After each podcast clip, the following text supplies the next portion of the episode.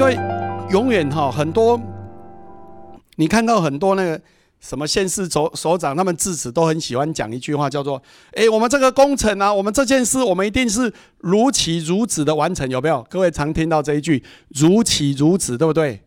各位写下来，这是不够的啦。如期如此只是什么？哎，如期是什么？照一定的期间嘛，哈，期限。如此就是品质相当嘛。我一直觉得这是不够，要改成另外四个字，叫加值加速，增加的加。什么叫加值？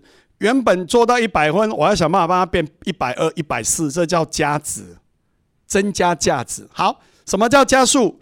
原本要两年，我让它一年半就完成，这叫加速。那各位为什么要一年半完成？因为我本来预估两年，我给他提早到一年半，是不是使用者就多了半年可以用？还有另外一个意涵是，我就可以多半年再去做其他的事，这样了解吗？所以你这个事如果没有办法完成，你这个事一直 hold 住，你就没有能力再去做其他的事了。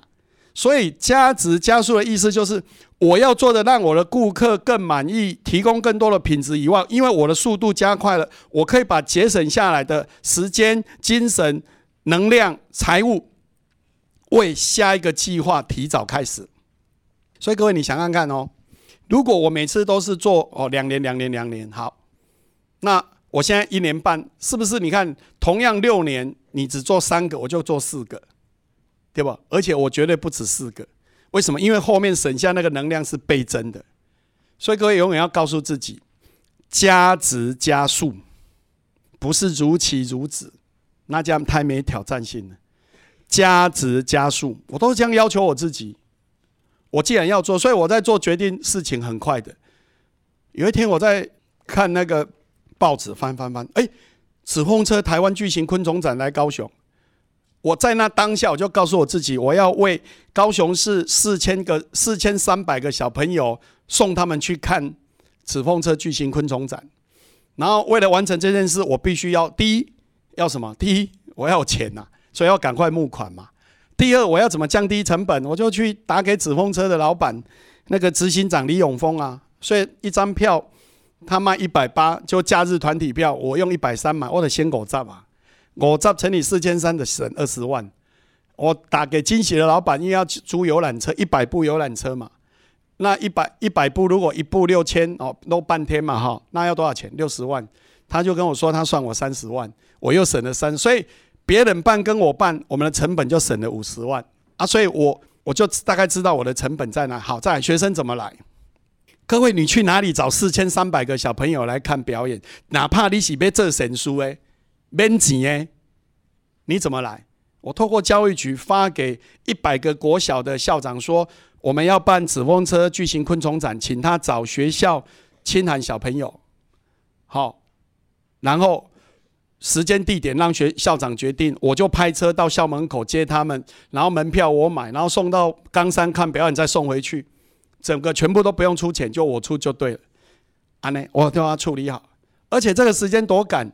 我决定的那个当下到开演八天，然后到结束一个月，因为他演三个礼拜嘛，然后再加上我那只有一个礼拜时间，所以这个是从头到尾结束就一个月，我就把它做了，然后我开始募款，哇，然后很有趣啊，然后我后来我募个款更多，因为我要更成本这边又降低嘛，然后我募的钱更多，然后成本越低，各位你知道后来我那个活动最后结束是。我动用了一百五十一部的游览车，从高雄市七十个国小送了六千六百个小朋友到冈山看表演，再给他送回去。我从全部从头到尾就一个月完成这件事。那一个月，我的服务处有一个小姐，俨然像游览车的调度公司，你知道吗？哎，那个校长哦，你们哦，我几月几号下午要两部哈？OK，我们就赶快打去惊喜的老板那个。公司，然后那边就说好，那那个哪一个时间呢？司机是 A 哦，什么名字？然后车牌几号？什么好？这个，然后马上再要跟那个人讲说，哎，我们现在确定好了，你的车什么时候几点去接你？我们小姐每天都在干这件事，搞了一个月，但是它会成为我一辈子很美的回忆，因为未来也很少有机会哈，可以在那么短的时间为那六千多个小朋友去做一件很单纯的事。哎，各位，这个要训练的，而且要培养。好，所以回到这里，服务这件事，牵涉到你能不能过一个富足的人生啊？富足的人生不是只有个人。各位，你想看看呐？你的经济很好，你旁边全部都是难民呐、游民呐，每天出去都是都在抢，你觉得你会活得快乐吗？大概也很难。所以各位，我们不要只看待我们个人，让心量放大一点。我们希望周围的每一个人都更好，然后这个社会就自然会更好。起码你看的会更好。好，这个很重要的观念。所以你的时间，好。你有没有把它排入一部分来做服务？你就会发现你的生命真的不一样。还有包括什么钱呐？哎，各位，哇，钱很好啊！那钱你钱都放在哪里？各位知道台湾有一个奇人是谁？台湾树王赖贝元，有看过他故事的请举手。台中大雪山有一个人，然后他过去三十年来。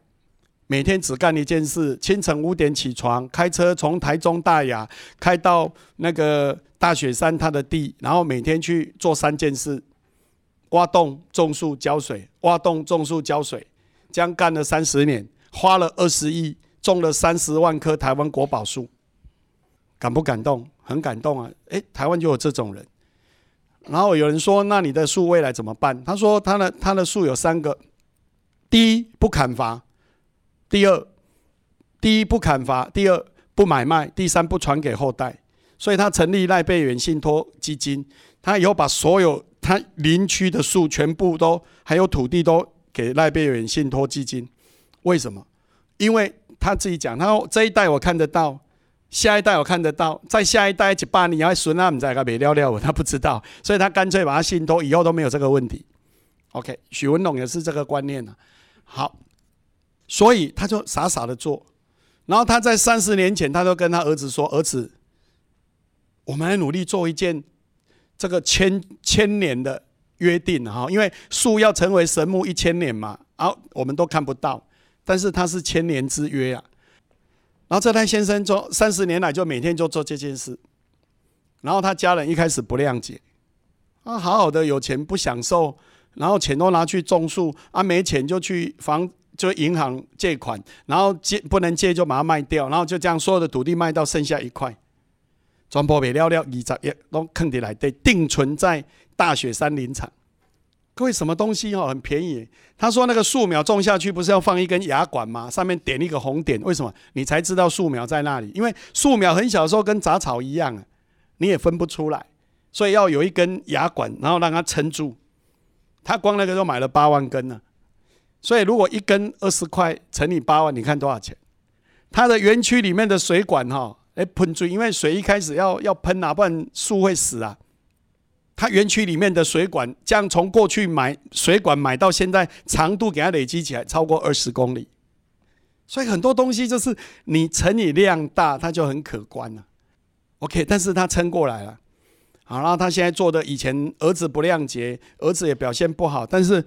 一开始因为种树加了几乎快分分刷掉也，他现在因为树而加和和非常的合，因为那两儿子儿子都在林场里面帮忙。后来他儿子开了一间咖啡店叫云道咖啡，所以各位你们上网去查云道咖啡的老板姓赖，就是赖上他儿子。我每次去中部哈，我一定会去云道咖啡喝咖啡。